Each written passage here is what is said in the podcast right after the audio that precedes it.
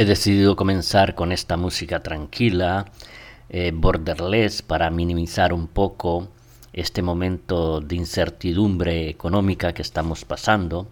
Y es que el parón económico es evidente, caídas en el mercado de la vivienda, en el mercado del automóvil y una caída casi histórica en la zona euro en el ámbito industrial. Y también en las bolsas una semana caen, otras se recuperan y así un constante boomerang. Aunque para algunos economistas eh, las bolsas indican el rumbo de la economía. Sin embargo, para Paul Krugman, el mercado bursátil, en primer lugar, no es la economía, en segundo lugar, no es la economía y en tercer lugar, no es la economía. Es una manera sarcástica de decir que los parques bursátiles no inciden tanto en la economía real.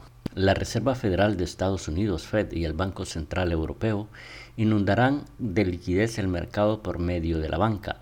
La Fed, a través de su Comité Federal de Mercados Abiertos, se ha comprometido a mantener los tipos de interés entre 0 y el 0,25 y el Banco Central Europeo en el menos 0,5% y el 0% o lo que es lo mismo, el precio del dinero a cero intereses. El objetivo de estas entidades financieras es inyectar dinero a una economía golpeada por la COVID-19. Ese dinero tiene destinatarios, los desempleados, créditos de los hogares y las empresas. El Banco Central Europeo no solo inyectará a estos sectores, sino que tiene previsto destinar 750 mil millones más para la compra de deuda soberana a los países afectados por la pandemia.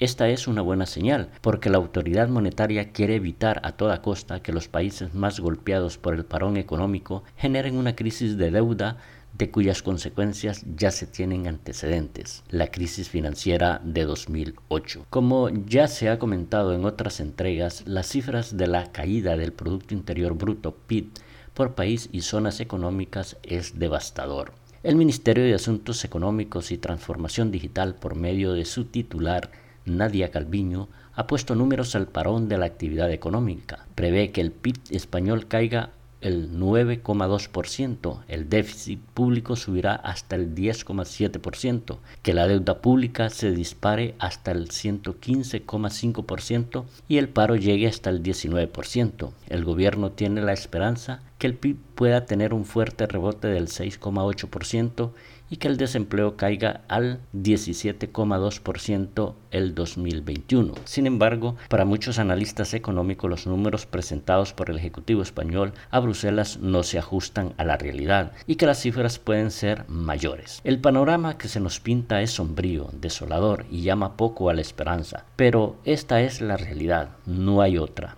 y lo que nos queda es hacerle frente con determinación. Mientras los líderes políticos europeos tardan en ponerse de acuerdo, los economistas de la ortodoxia liberal ya han comenzado a profetizar un escenario apocalíptico, pues consideran que si el Estado español sobrepasa la sacrosanta barrera del 3% del déficit público, la frontera entre el cielo y el infierno, España se verá abocada a un rescate por parte de Europa, que implicaría recortes presupuestarios y una férrea supervisión por parte de esta para que mismos se cumplan.